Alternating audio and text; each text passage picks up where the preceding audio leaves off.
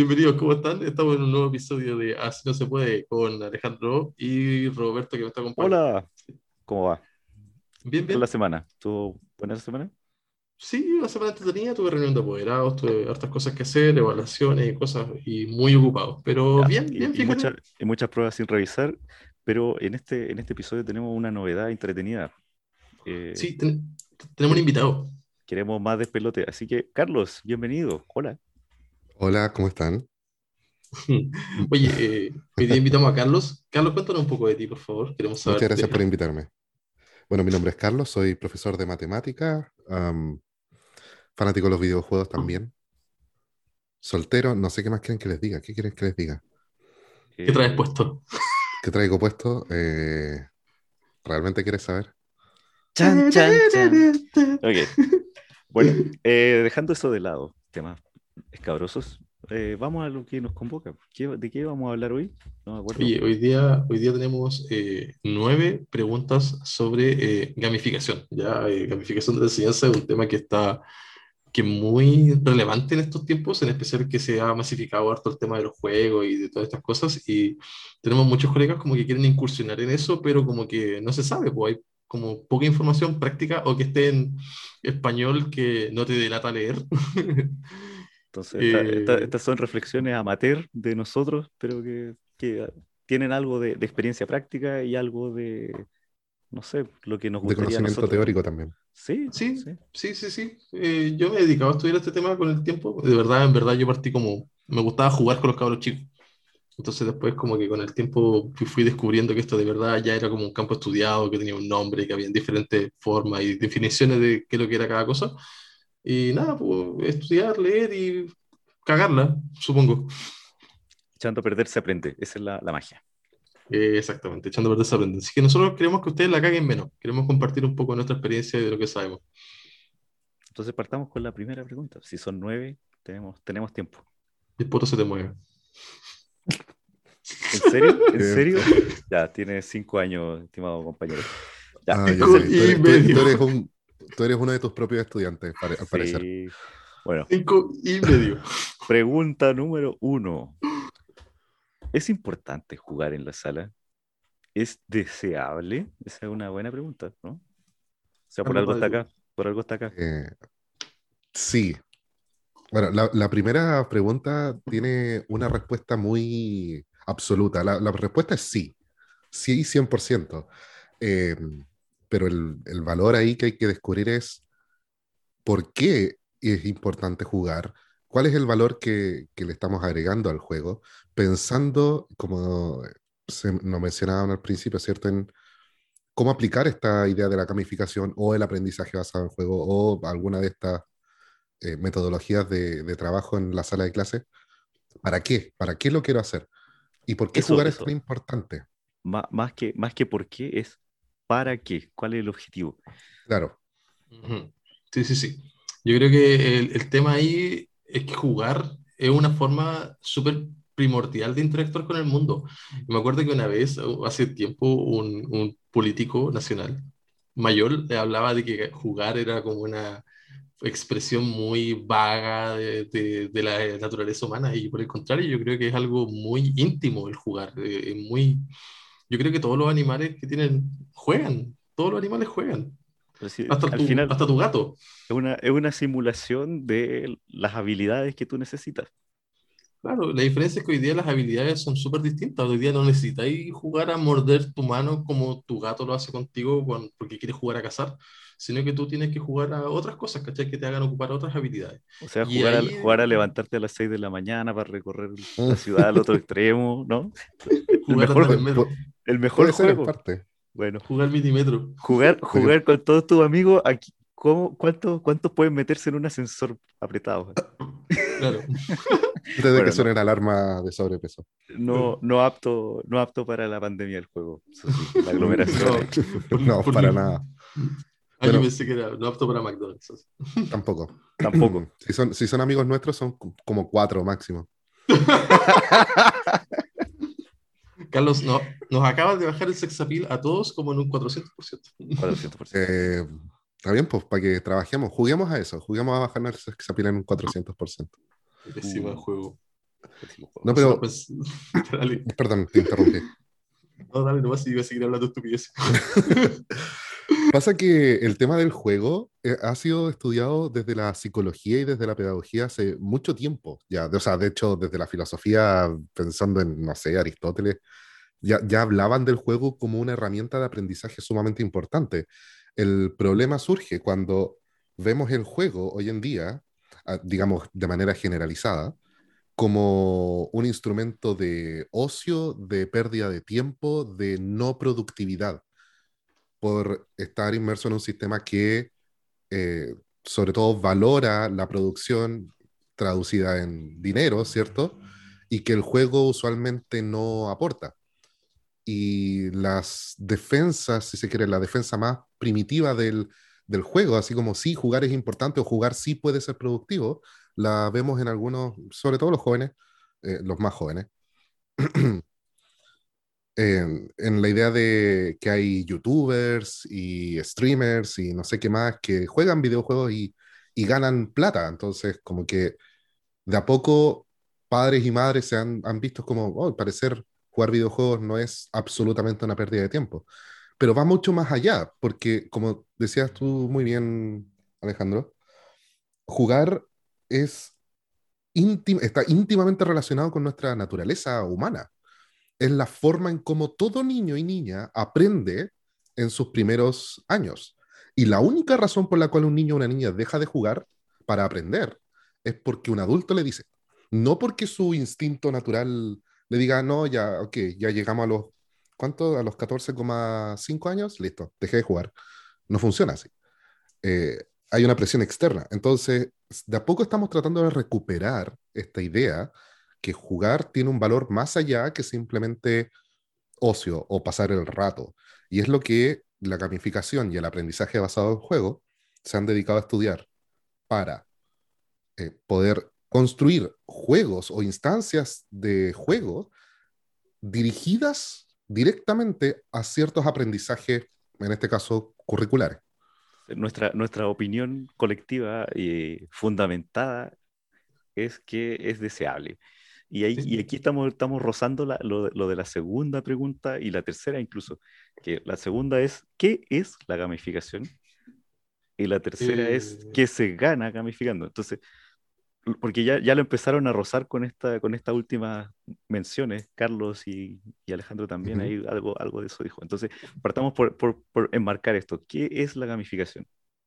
En los términos más, más sencillos, gamificar es integrar elementos de, que son propios del diseño de juegos, de jugar, en otro contexto, ¿ya? Porque gamificación no es algo que nace de la educación, ya nace de un mundo ya empresarial, ya, en el cual se busca eh, mejorar la motivación de los trabajadores para poder lograr objetivos de trabajo, ya la gamificación nace por ahí. Y después se integra la educación.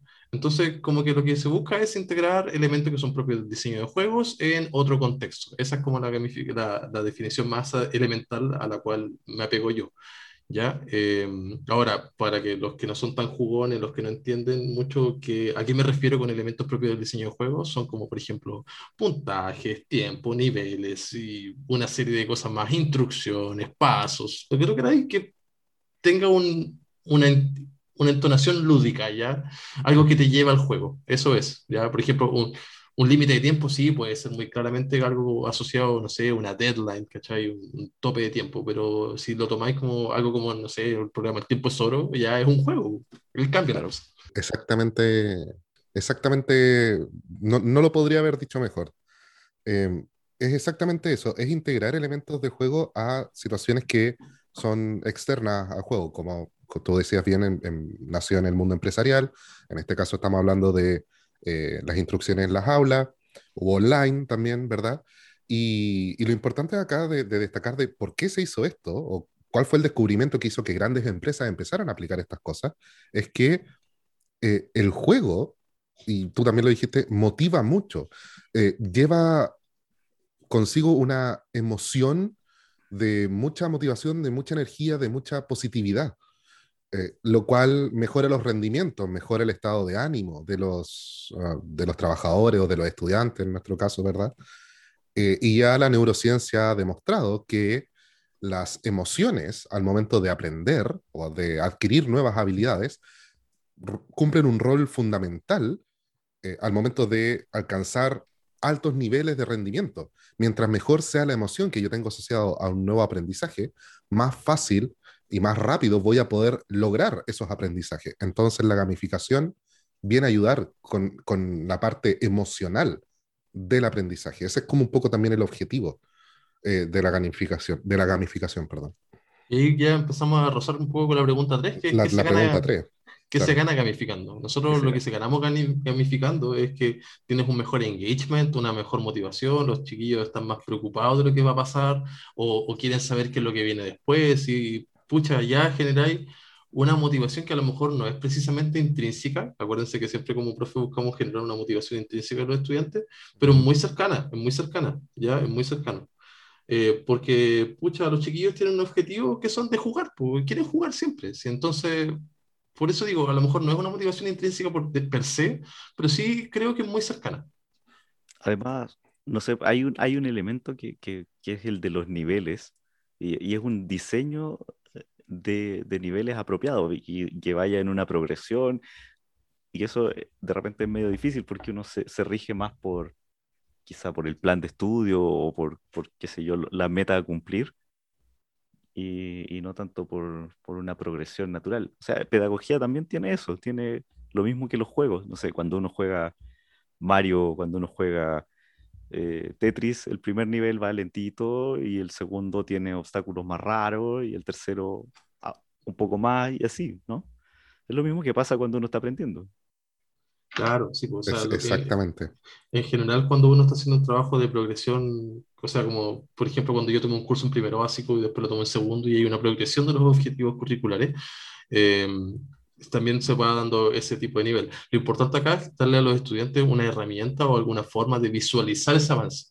Ahí, ahí ya cuando ya hacemos un, un, esfuerzo consciente por visualizar ese avance, es cuando ya efectivamente estamos buscando formas de gamificar y ocupando estrategias de gamificación. Oye, quizás quizá si, si en verdad esto, esto penetrara profundamente en el sistema, sería incluso una manera de...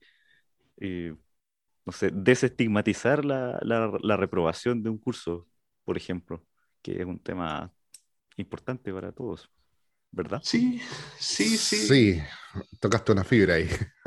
¿Cierto? Es complicado, porque... La, la reprobación de un curso es complicada, pero más complicada es por el diseño de cómo entendemos un curso eh, de la forma tradicional, que es por edad, no por eh, madurez eh, cognitiva, puede ser, o emocional.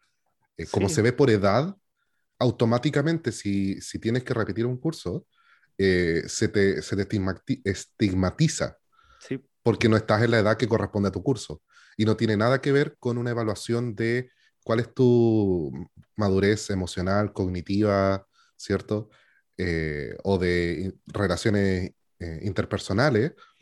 Y se ve simplemente con un número que es dado por tu fecha de nacimiento, lo cual es bastante bastante, mm, creo ¿Arbitrario? yo, ¿perdón? ¿Arbitrario? Arbitrario sí. y, no, y nocivo al, al, al, fin y al cabo. Eh, porque no todo el mundo está al mismo nivel en todo momento. O sea, no, no puedo esperar que todo mi curso, y lo sabemos, todos los profesores lo saben, esto no es secreto para nadie, que en un mismo curso vas a encontrar estudiantes de todos los distintos eh, niveles de esta madurez que yo hablaba, ¿cierto? de personalidades, de formas de tratar, de conversar, de hablar, de estar. Son, es todo un universo, un curso es todo un universo.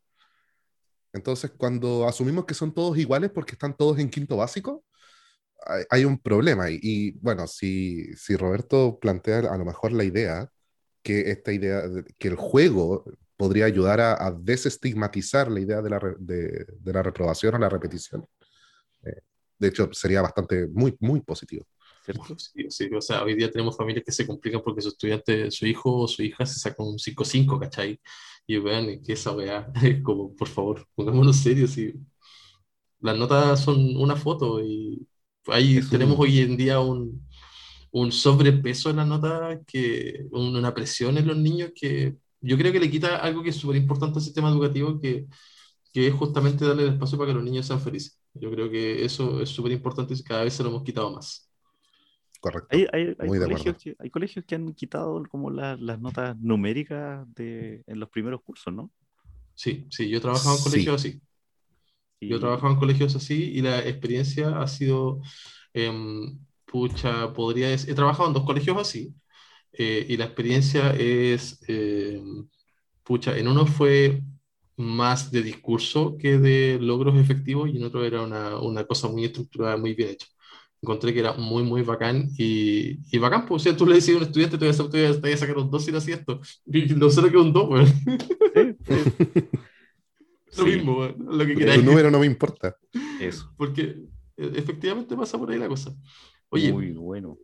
Avancemos un poquito, a ver qué dice la 4, Robert. La 4 dice, ¿qué es importante saber a la hora de gamificar? Entonces, necesito las credenciales de un posgrado, un postítulo, doctorado, eh, diploma de la Universidad de los Hueones, no sé. Mm, mejor compañero. Sí. Nada de eso. Nada, de eso, necesitas, no necesitas hacer ni curso. O sea, a ver, por supuesto que ayudan. Ya no estoy diciendo que no los hagan, pero definitivamente no es necesario. Algo que yo creo que puede ser necesario o importante a la hora de empezar a de aventurarse a la idea de la gamificación es que juegues es que tú mismo seas alguien que le guste los juegos, que disfrute de jugar, que juegue, ¿cierto? Eh, para también poder entender cuáles son esos elementos que Alejandro nos decía al principio, que son fundamentales en el diseño de juego, para poder aplicarlos fuera de estos. Porque si yo no juego, si yo no tengo idea de cómo funciona un juego o, o tengo muy poca experiencia en eso, difícilmente voy a poder extraer la esencia de ellos para poder aplicarla en otro, en otro lado. Entonces aquí la recomendación es jugar. Si vamos a gamificar, juguemos. Me pasa, me pasa un poco que igual creo que es, o sea, es importante de repente la certificación, eh, pero el tema es que en Chile las certificaciones son muy limitadas. En este, en este, en este momento creo que hay como dos postítulos en gamificación en todo Chile y, y muchas son caros, ¿cachai? Ahora, sí entiendo, como concuerdo con lo que dice Carlos, que eh, ser jugón eh, te ayuda harto, te suma hartos puntos, pero no solamente es el tema de ser jugón, sino que ser un poco un jugón crítico, así como un jugón que le gusta entender el juego. No solamente jugarlo, sino que también entender por qué este juego es bueno. O sea, y también para eso ayuda la diversidad. Justo hace unos días encontré un, un post en, un, en, Instagram, un, un, artículo que alguien puso que, que hablaba de esto mismo, de un estudio que hicieron, que descubría que la gente que jugaba distintos juegos, no solo que jugaba mucho, sino que jugaba distintos tipos de juegos, tendía a empezar a identificar los, los, elementos comunes y lo, pensaba más creativamente y más abstractamente los elementos de los juegos. Ahora, yo creo que es, sumando un poco lo que dice Roberto, eh, ser jugón no solamente te ayuda a tener una idea de cuáles son los elementos, sino que también a, echar a andar la maquinita creativa. Entonces, de repente, claro, estás en una clase que te das cuenta que algo falló, que no funcionó, y pucha, te decís, ya saben qué, vamos a hacer un juego, y te podéis sacar un juego de la nada te podéis sacar un juego de nada. Yo, a mí me, ha pasado. Por ejemplo, que de repente, chuta, eh, esto no funcionó, ya, pum, vamos a hacer un juego. Y tener esa, ese bagaje un poco de jugar harto juego de mesa, harto juego de. harto videojuego, a lo mejor. No a un punto de enfermizo, como se da ese, como ese meme o estamos, estamos, O sea, no, no debería haber apuesta en estos juegos en el aula, ¿no? Eh, no. depende, depende. Podríamos Solo si me puedo ganar la colación de todos los míos. tenemos hambre. Somos profesores y tenemos hambre. Sí, la, la, casa siempre, la casa siempre gana, niños. Lección de vida, niños. La casa siempre gana. Le botáis la colación hacia el papito doble a los niños. Oh, no, segundo básico. No, no, no. A los niños de segundo básico. Por favor, no. Eh, no, no, no, apostar no. Hay ciertos juegos que uno no debería pensar en, en estos contextos. Hay que tener criterio. Hay que tener criterio. Sí. sí. Pero, eh, a ver, yo creo que el criterio se entrena. Como al principio dije yo, cuando empecé a aprender sobre gamificación y empecé a intentar juegos, me pegué mis cagazos. Yo creo que por ahí también va eso. El criterio se entrena y tenemos que tener claridad de que si queremos empezar a aprender o a tratar de diseñar eh, situaciones lúdicas para el aprendizaje, eh, tengan claro que la vamos a cagar y que tengan un plan B, cabrón. Eso es importantísimo. Tener, tener un plan B.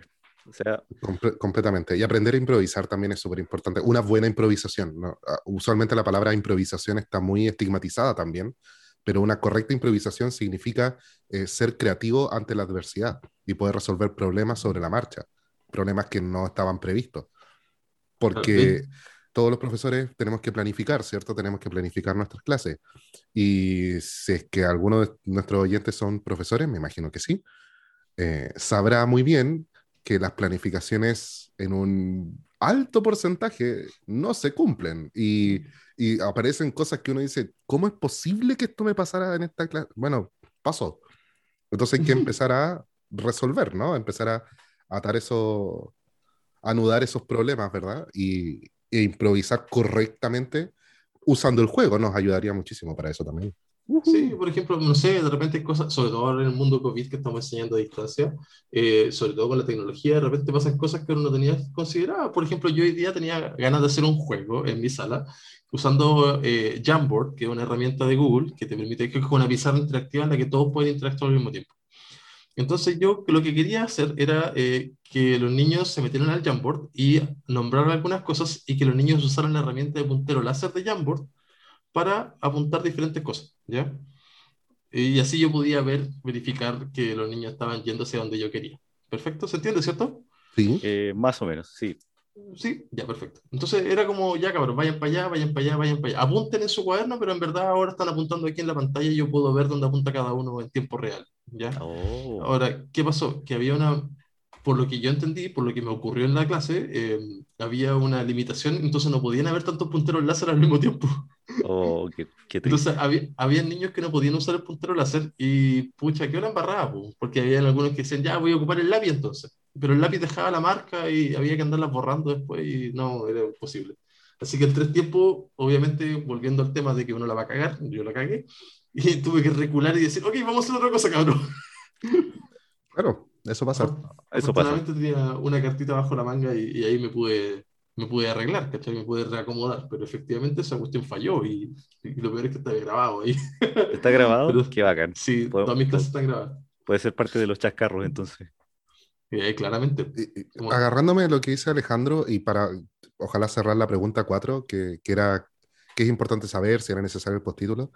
Eh, si bien es útil y por supuesto te da las credenciales de, de alguien que sabe, más importante yo creo que tener un título o esperar a tener un título o un postítulo, qué sé yo, una certificación de algo, es tener las ganas y el valor de intentarlo. Porque si esperamos a que tengamos todas las certificaciones del mundo antes de empezar a hacer las cosas, eh, al final la falta de experiencia nos puede ganar un poco. Porque independiente de cuánto conocimiento teórico yo tenga, los, esos cagazos van a venir igual. En resumen, eh, en resumen lo, ideal es, lo, ideal es, lo ideal es, claro, practicar jugando. Y, jugando de a poco. identificando los elementos y bueno, ir aprendiendo de las experiencias y ojalá de eh, estudios formales, eh, información que está más o menos disponible. La educación gratuita y de calidad está en internet, dijo alguien por ahí. yo creo que igual es importante el postítulo, en especial si no eres tan jugón. Si te interesa el tema, pero no eres tan jugón, igual es importante. El, eh, eh, eh, yo creo que se hace más importante el tema del posgrado, de estudiar alguna cosa. Yo creo que por ahí va la cosa. Si no, tenía, no tienes esa como, ese como, ¿cómo era el celeste? Como ese winter ya para los juegos no sé, podríamos decir ese. Se me cayó esa... pero así. Oh, la referencia, weón. Al menos cinco, weón. Oh, Dios mío. Al menos cinco. Jano, te llaman del menos nueve. Te llama, te llama la gente topo para que te vaya a alojar de nuevo. claro. ¿Podemos editar esto? no. No, no, definitivamente no. Pero bueno, por supuesto que no. De hecho, este, el capítulo podría ser solo esa parte, nada más. Listo, perfecto. La pura referencia en, en ese, ese, señor ya era viejo. Quédate para ese señor. De estar muerto. oh, no, qué mal. Bueno, ya, ya averiguaremos. ¿Qué fue del Nos desvirtuamos caleta. Pregunta número 5, por favor. Pregunta número 5. Mm. ¿Es todo gamificable? Eh, sí, pero no. Sí, sí, es como decir todo es como, e, es, como empezar a hacer este juego, bueno, y es esta lámpara gamificable, y es el maní que me estoy comiendo gamificable, que entendemos por todo. Ahora, igual sí, todo puede potencialmente ser gamificable de alguna u otra forma. Siempre, siempre, que, hay, siempre que hay estas preguntas con todo, uno empieza a pensar que, que los absolutos llevan a paradoja, ¿no? Esa, sí, pasa, pasa, eso. Eh, yo creo que lo importante, más allá de preguntarse si es todo gamificable, es cuánta utilidad, eh, que es un poco volver a la pregunta 3, ¿no? ¿Qué se gana gamificando? Es cuál es la utilidad de gamificar, eh, de, las opciones a gamificar. Así como, neces necesito gamificar todo, ¿qué me brinda si yo gamifico esta cosa, o esta cosa, o esta cosa? Y esa evaluación tiene que ver con, con el objetivo de tu, de tu clase. o del objetivo de aprendizaje que estás evaluando, ¿no? A lo mejor, claro, puedes gamificar X cosa, pero a lo mejor eso, esa gamificación en ese momento, en ese contexto, no te aporta en nada a tu objetivo de la clase, por lo tanto no lo hace.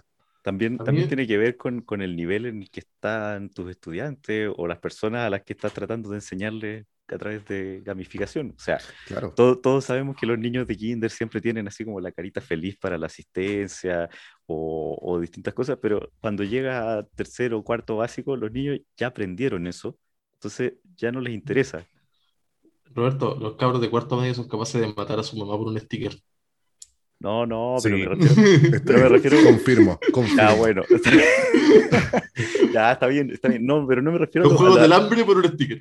no, me, no me, refiero, no me refiero a la recompensa en sí, sino me, me, refiero al tema. No sé, por ejemplo, pensemos en, en, en alguna asignatura particular, en matemática. Matemática. Yay. ¿Qué? Yay. Yay. No, porque después de que uno aprende a sumar, de que uno aprende a sumar, es, es como demasiado fácil, como que incluso te cuesta explicar cómo suma cuando, cuando pasa mucho tiempo. Entonces, se, se hace algo tan natural que si, si, eso fuera, siguiera siendo una meta de juego, como que ya no es interesante. Es como cuando uno juega los, juegos, los juegos de niños, cuando uno juega este de, de encajar las figuritas geométricas, que, que para las guaguas pueden pasar horas en eso, un niño de 5 o 6 años no, no, no quiere hacer eso. Claro, a, ti no te gusta jugar a encajar. No, no, me gusta jugar a encajar, pero, pero ya, ya uno deja, deja de encajar las, las ¿A dónde me invitaron, weón? ¿Qué es esto? Eh, eh, es que así no se puede, weón, así no se puede. Que así no se puede. sí, chaval. En fin. Ya, ya, Lo, lo, bueno es que ya me habían avisado por, por interno. Sí, estoy súper de acuerdo. Qué todo con consentimiento. Consentimiento. Es, importante mencionarlo. Esto es con, es con consentimiento. Con, consentimiento. Con todo el sentimiento. Con todo el sentimiento. Mira, desde, mi perspectiva. Ah, perdón, dale, termina tu idea. Ah, sí. Que estaba diciendo que en el fondo. Eh, Los juegos de niños. Claro, es, hay cosas que como que tiene, el elemento gamificable tiene que ser adecuado a la, a la edad, pues, adecuado al mm. nivel en el que está aprendiendo. Sí, de hecho, perdona que te interrumpa y se te da la idea de nuevo, perdón. Eh, tienes toda la razón, tienes toda la razón, eh, porque recuerdo muchas veces de, sobre todo cuando eso tiene que ver con también el, público al que te estás dirigiendo, o sea, que es literalmente lo que estabas diciendo, el público que te estás dirigiendo, porque me acuerdo muchas veces que en algún colegio que trabajé alguna vez, me acuerdo que en las reuniones de apoderados, cuando de repente llegaba no me acuerdo qué cargo tenía, no me acuerdo si era inspectora o jefa UTP, no me acuerdo qué cargo tenía, pero me acuerdo que llegaba a las reuniones de apoderados y le pedía a todos los apoderados, como para tener una dinámica de grupo y de, más eh, conexión con los otros apoderados, hacía juegos de infantes, pero el problema no era tanto así en el juego, sino que ella los trataba a ellos, apoderados, adultos, que gente que trabaja, como si fueran niños, y eso caía muy mal en ese contexto. Eh, los infantilizaba a un punto en que era casi ofensivo. Ella sin querer, ella sin querer, ella estaba haciendo su dinámica. Ella, que ella no, no escuchó nuestro episodio anterior. Probablemente. entonces, eh, para los que no hayan escuchado, ¿cuál es la referencia Es que en el episodio anterior hablamos sobre la comunicación con los apoderados. Ah, sí. Bueno, entonces, claro, en, el curso, en segundo básico, eso funciona súper bien, pero no con gente de treinta y tantos años, cuarenta y tantos años. Entonces, claro, pues va a depender qué es lo que quiero gamificar y cómo lo quiero gamificar. Va a depender de lo que quiero enseñar, de cuál es el objetivo de, aprendizaje y de mis estudiantes, pues del grupo al que yo les estoy enseñando estas cosas. Desde, mi perspectiva, yo creo que eh, es recomendable gamificar todo lo que sea una lata. Todo lo que sea una lata. Por ejemplo, eso es un, es un buen punto de inicio. O sea, si esto claramente es aburrido, gamifícalo, de alguna forma. pero si, por ejemplo, es una cosa muy compleja que requiere muchas partes o mucho conocimiento teórico, probablemente no es tan recomendable gamificar, porque probablemente ahí ya te vaya a topar con piedra de tope en cual tu juego a lo mejor no va a funcionar de lo más bien, o va a ser un juego terrible fome. ¿ya? quizás eso, creo que... eso tiene que ver un poco con, con los niveles, o sea, tratar de como cuando uno trata de resolver un problema y lo divide en problemas más chiquitos, algo así, ¿no? Mm, por ahí sí. Mira, yo, aunque, creo que es, es, difícil, como separarlo en partes y ir subiendo nivel, es complicado. Pero yo creo que para, para las cosas más lateras, o, o, sea, perdón, para las cosas más, más complejas, eh, yo creo que hay, hay, que tomar otro, otro approach, ¿cachai? Otro, otra forma de ver la cosa, las cosas que tienen que ver con el aprendizaje basado en juego, en el cual tú tomas una sola dinámica de juego y la incluyes en tu clase y, puedes hacer un juego alrededor de eso. Ya conviertes tu clase, o sea, haces un juego que tenga que ver con algo que sea más complicado, que sea más, que requiera más conocimiento teórico. Pero la gamificación, yo por lo menos desde mi perspectiva, de la forma en la cual me gusta verlo, prefiero dejarla como para cosas que son más rutinarias, que son como, no sé, ustedes que son profes de matemáticas, eh, cosas como ya hay que hacer muchas multiplicaciones porque hay que practicar esa habilidad, ya perfecto, gamifiquemos esto porque es una lata y hay que hacerlo igual. Claro. Pero, eh, pero no voy a calificar, no sé, integrar, ¿cachai? Porque esa cuestión es terrible pelúa, por lo menos para el resto de la gente.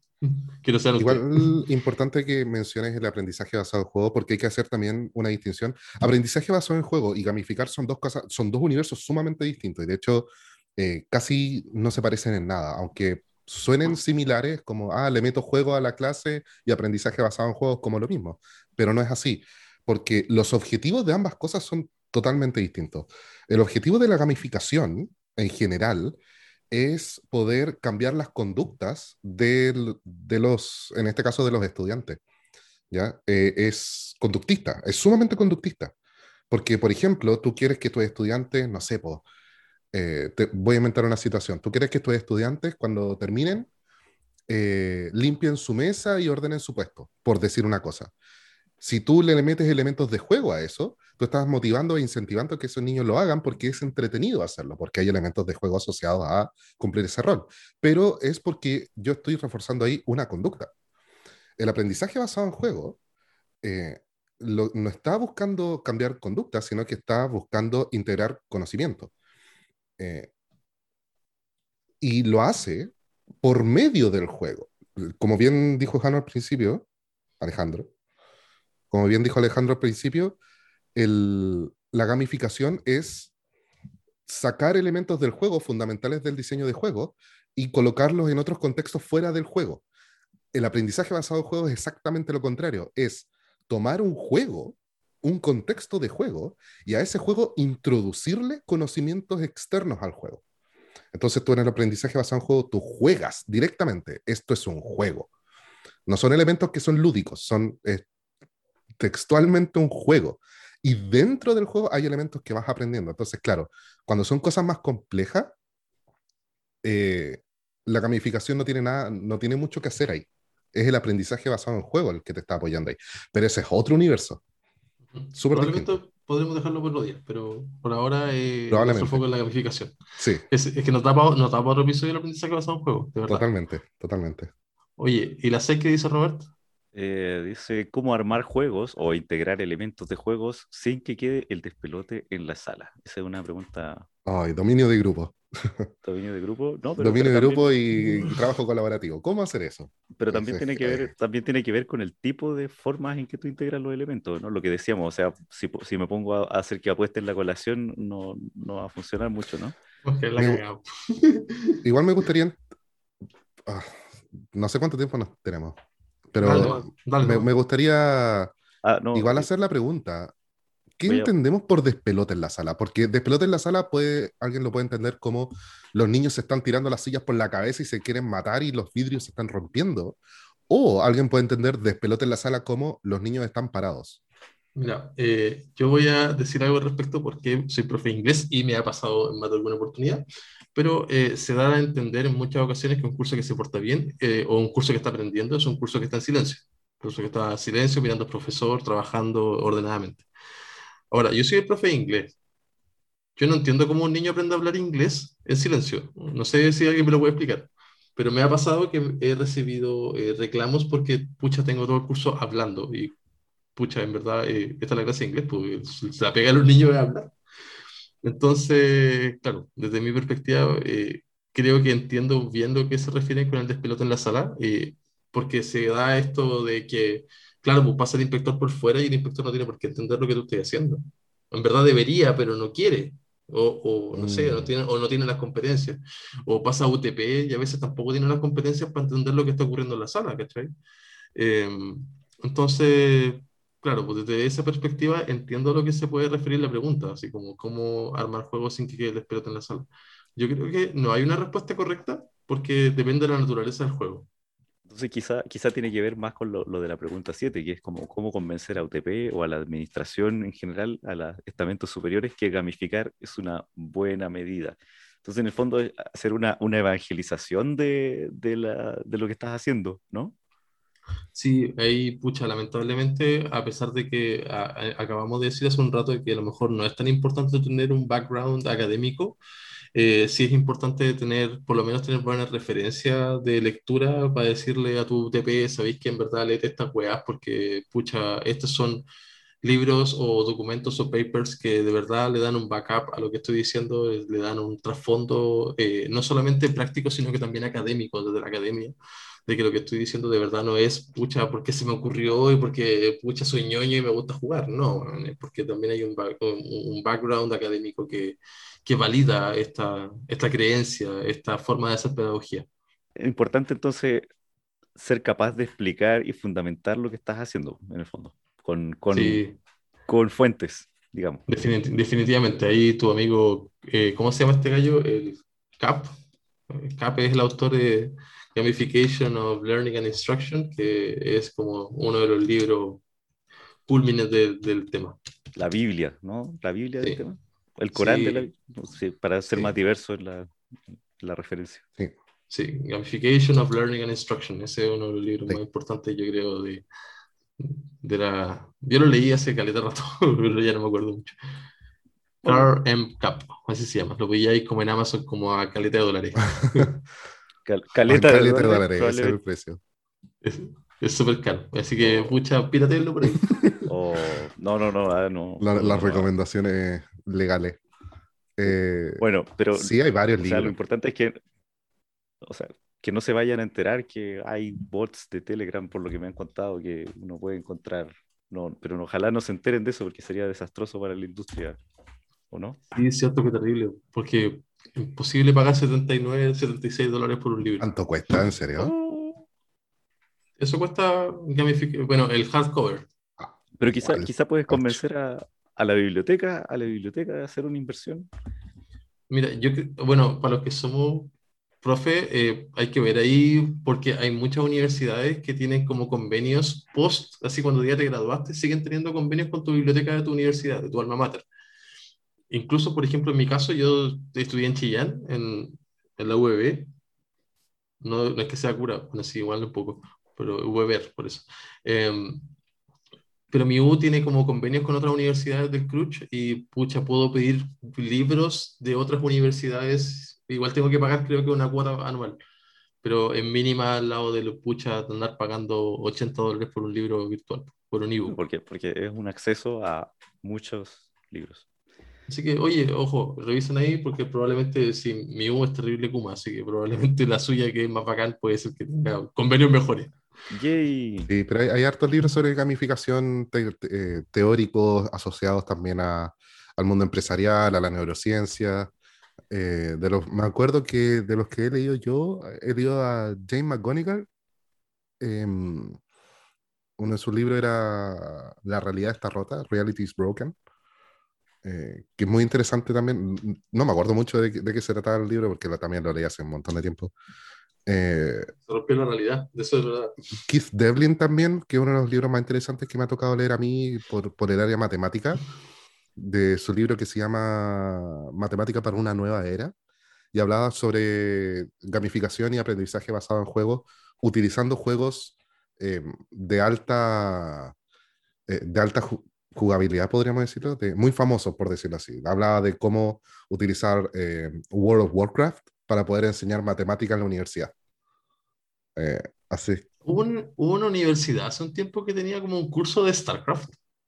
Hace varios años. Puede ser. Sí, creo que sí. Sí, como que, como que oh, tenía como para la gente que estudiaba como eh, Business Administration, lo que aquí en Chile sería como ingeniería comercial, tenía como un curso como de StarCraft donde te enseñaban a administrar recursos.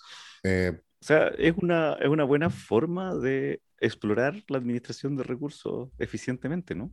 Sí, sí. o sea, si, está bien planificado, si está bien, bien hecho, sí, claro, puede ser. si, está bien visualizado desde el punto de vista de la educación, sí, ¿por qué no? Es que, ojo, ojo que, bueno, esa es una de las panas que tiene la gamificación y cuando se malentiende, ¿ya? Eh, de repente hay gente que piensa, ah, estoy innovando, cabros, tomen un catán.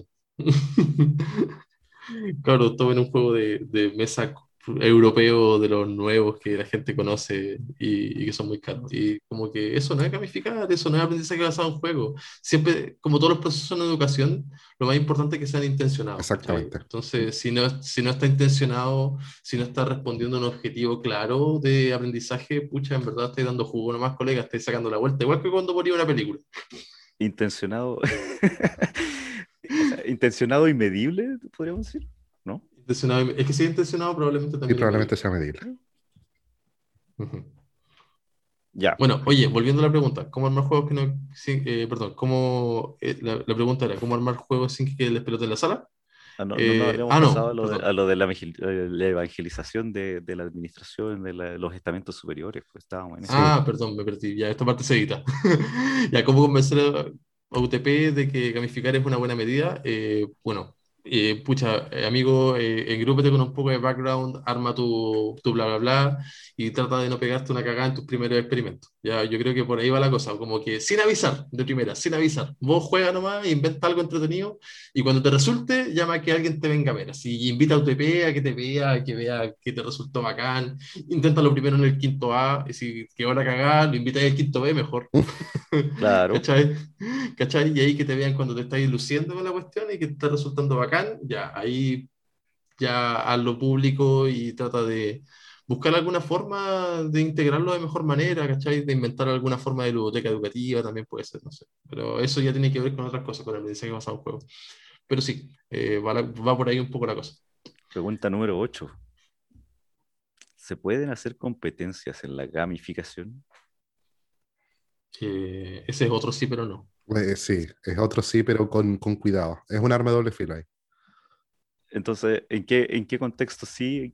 ¿Qué, ¿Qué, es lo deseable cuando uno hace competencia y qué es lo que debería evitar, según ustedes? En mi experiencia, eh, cualquier competencia entre los cabros chicos, entre género, fila, lo que tú quieras, eh, puede ser altamente nocivo y puede generar conductas que no son las que tú estés buscando. Por ejemplo, que se pueden picar, que se pueden molestar, que se pueden sabotear entre un grupo y otro. Eh, es algo que puede y que puede ocurrir. ¿Ya? En especial si los, si, los, si los incentivos están un poco altos y son muy, muy deseables. Desde mi perspectiva, lo que me ha resultado más ha sido siempre como que el curso compita conmigo, ¿ya? Yo inventar alguna forma en la cual yo como profe soy parte del juego y ellos enteros son como un equipo. El, el, equipo del curso y yo les hago preguntas porque les quiero, no sé, me pongo en el personaje. Recordamos que pedagogía incluye mucho de actuación. Entonces yo me pongo como en el personaje de que soy como su antagonista y, que quiero hacer esto, pero ellos me tienen que ganar demostrándome cualquier cosa, ¿cachai? Yo creo que va por ahí un poco la cosa, pero que compitan entre los estudiantes, oh, muy delicado y puede ser muy peligroso. Sí. O sea, claro, porque ahí ocurre que se fomenta la, la no cooperación, en el fondo.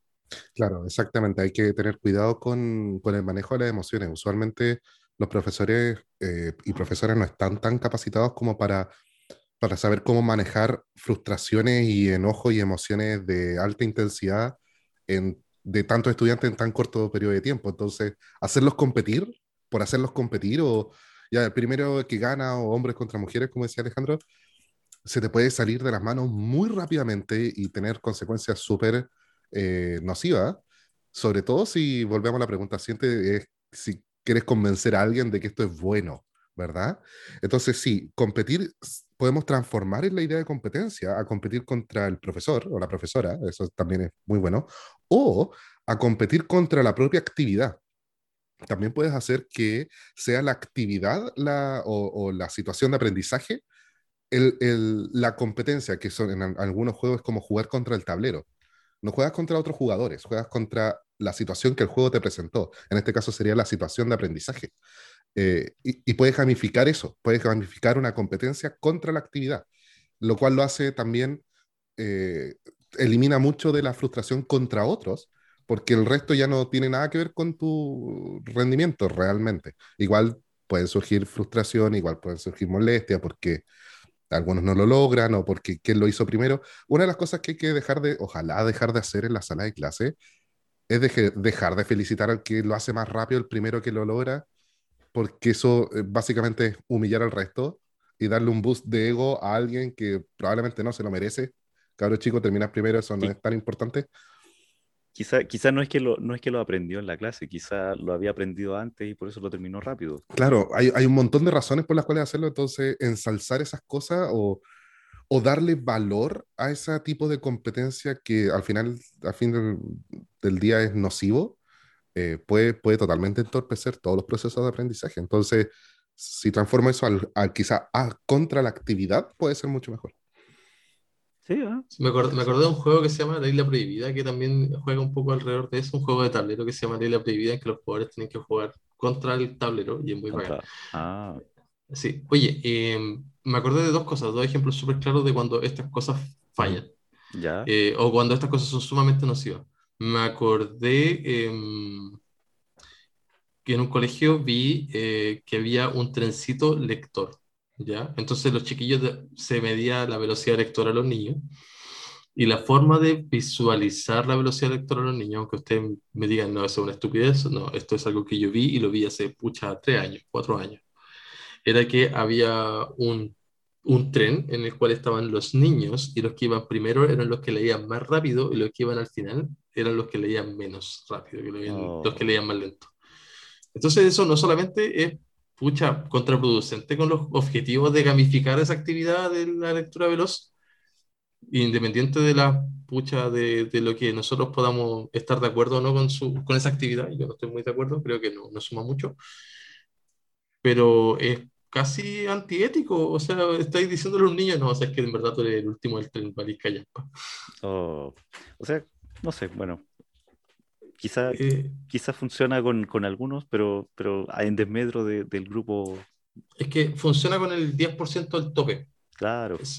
ah, eso, eso me recordó, me recordó un ejemplo de gamificación parecido, que escuché que en, cierto banco, eh, que tenía un, un, logo de color rojo, creo, eh, tenían, un, tenían, tenían, un incentivo, tenían un incentivo a las ventas de algún tipo de cuenta o de seguro, o lo que sea. Y, pasaba que, no sé, pues el vendedor que a fin de año tenía el desempeño más alto, se ganaba un premio muy grande. Pero resulta que eso como que quedaba más o menos definido tres cuartos del año. Entonces el último cuarto del año, como que solo, solo los que estaban en el 5% más alto seguían con el incentivo fuerte, porque los otros ya sabían que no iban a ganar. Eso es un, ejemplo de mal diseño. ese, es exactamente un ejemplo mal diseño y para justamente para ese punto yo iba a partir de acá. Como que, claro, de partida tenemos este ejemplo del trencito lector que puede ser súper eh, nocivo para los niños, en especial para los que están atrás, que sienten que en verdad lo que ellos han avanzado, porque todo avance de los niños es relevante, todo lo avance de los niños es importante.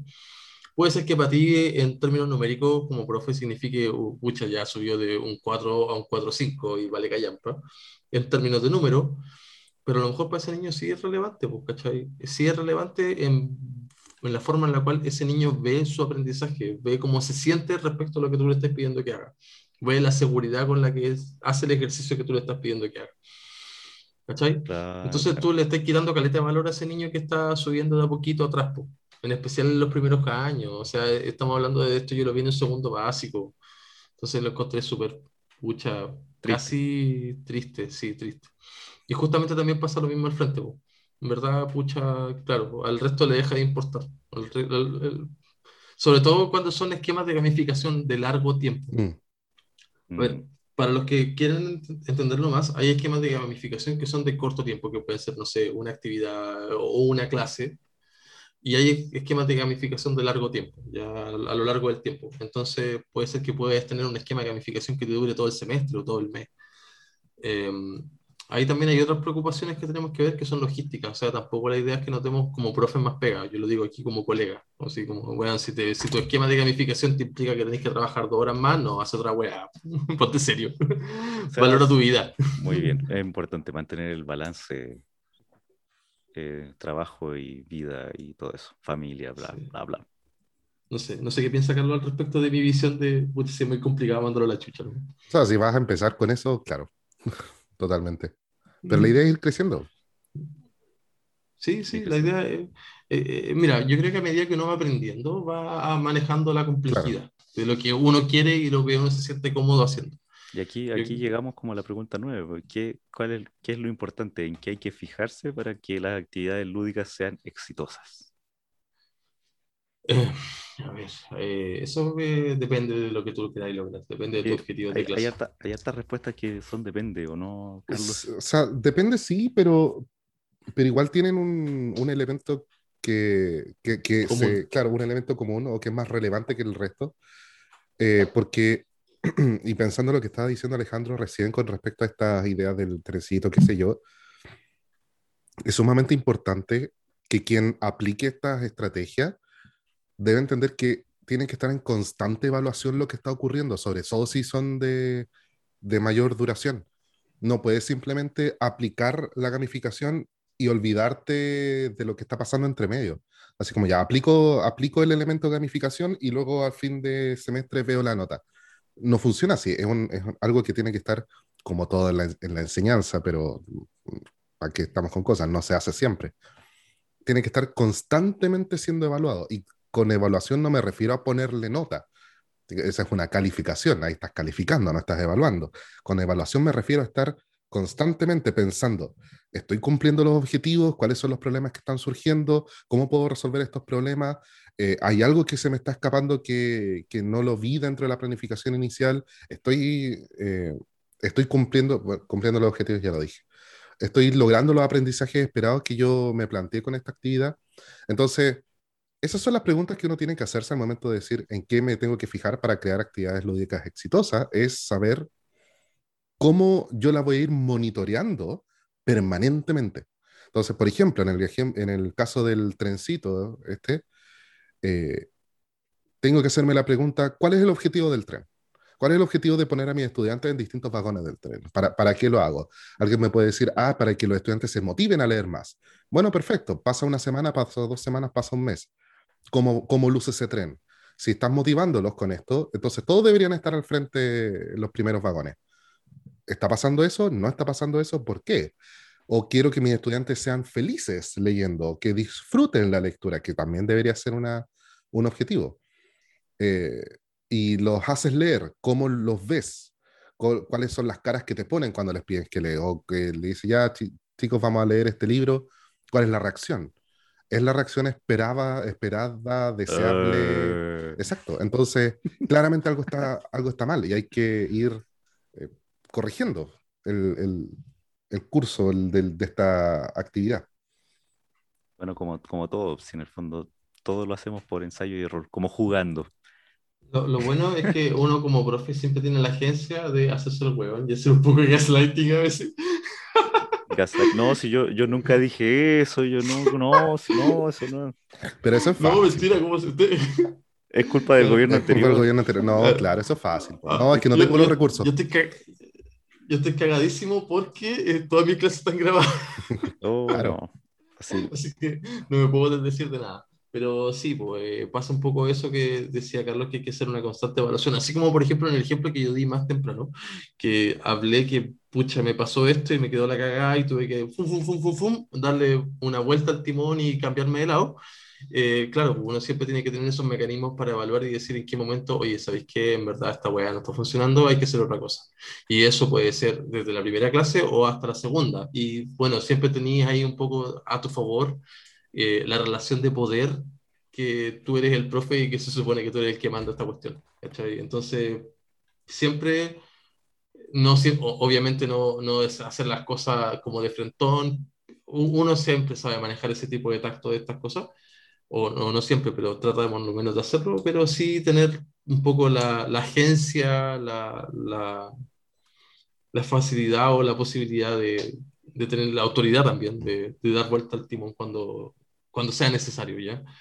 Es súper importante verificar y experimentar. Así como lo dije también en un ejemplo anterior, que, eh, pucha, primero inténtalo con el quinto A y ponte atento y así como dijo Carlos, ve las señales, ve cómo responden tus estudiantes, ve cómo está funcionando esto. Y pucha, si tenéis que hacer un cambio en la misma actividad para el quinto B, que es el mismo día, hazlo, no hay problema, dale. Eh, es, mejor intentarlo de otra forma a simplemente perder tu actividad. Yo creo que te vaya a equivocar, insisto, te vaya a equivocar yo, desde mi perspectiva, cuando yo empecé a hacer este tipo de cosas, eh, yo la cagué al máximo. Así, yo hacía competencia, hacía competencias por fila, hacía competencias. No, que hacía puras cagadas. Y no solamente era por un tema de que, e, era porque tenía más ganas que experiencia. Más ganas que experiencia. Y más encima, no solamente era un tema de inexperiencia como profe, porque era mucho más chico que hoy día, sino que también era una inexperiencia en el nivel en el que estaba trabajando, porque yo de profesión soy profe de media y yo estaba en ese tiempo trabajando en tercer y cuarto básico, entonces era como, ah, vos tenés de verdad ganas de cagarla. Poco, seguramente. Afortunadamente, pucha, tuve un espacio ahí en el que se me dio la posibilidad de, de trabajar y de experimentar y de aprender. Y, esto el día de hoy estoy muy agradecido de ese colegio en el que trabajé. Eh, y de la gente con la que trabajé ahí. Sí, insisto, Qué maravilla. yo, yo me fui súper peleado de ese colegio, pero desde el punto de vista pedagógico aprendí un montón y para mí fue escuela. Es lindo tener esos colegios de escuela. Sí, es que para mí era todo nuevo, pues, onda, nunca había trabajado full time en ninguna parte. Qué, qué bonita, qué bonita nota esta, para, como para cerrar, como, como esperanzador. Muchas cosas salen mal, pero cabros, yo la cagué para que ustedes puedan disfrutar mi experiencia y no cagarla así, cáguenla de otra forma. ¿No?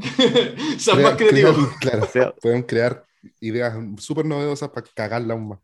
Pero sí, o sea, quiero, quiero secundar lo que dice Alejandro, o sea, la van a cagar y está bien. O sea, lo importante es eh, no tenerle miedo al fracaso, no le tengan miedo al fracaso. Y no pegarle a los cabros chicos. No le pegan a los cabros chicos, por favor, tampoco les griten. No, bueno, yo no le pegué a nadie, pero... Todavía.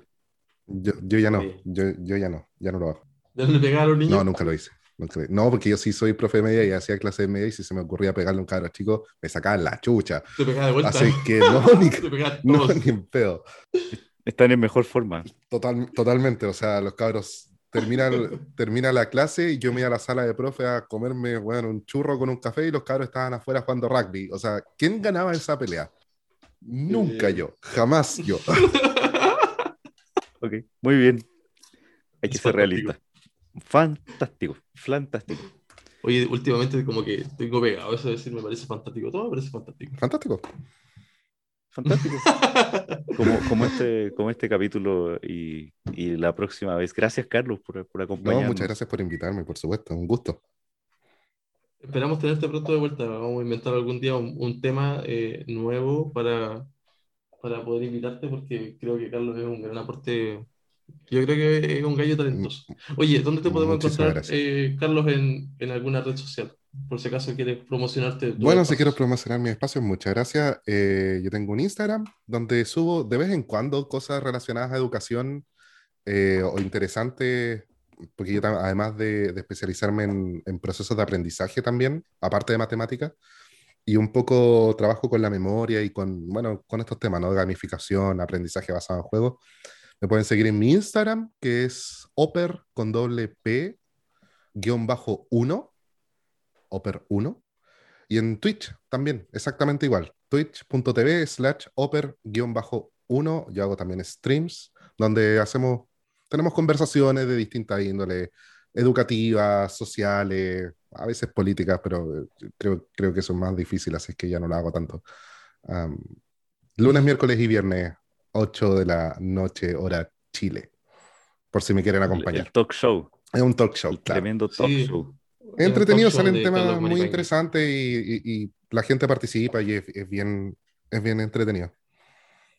Ya, entonces hasta la próxima. Ha sido un gusto. Un gusto. Sí, ojalá nos veamos el próximo viernes. Hoy, este viernes pasado nos saltamos porque, pucha, yo estaba tapado en pega y no pudimos grabar, pero la idea de nosotros es siempre estar los viernes más o menos a esa hora en que se acaban las clases y listo y dispuestos para ustedes en su eh, reproductor de, de podcast favorito, porque creo que estamos en más de uno. Estamos, aparecemos como en, en Spotify, en Apple Music y en varios más, en Google Podcast. Para que lo, se escuche mientras corrige las pruebas de la semana. Mientras, mientras saca la vuelta, también. Claro, también puede ser. Claro, es, en su camino a la casa, de su trabajo, ahora que les tocó volver a trabajar. Un gusto acompañarlos. Que esté muy bien. Hasta la próxima.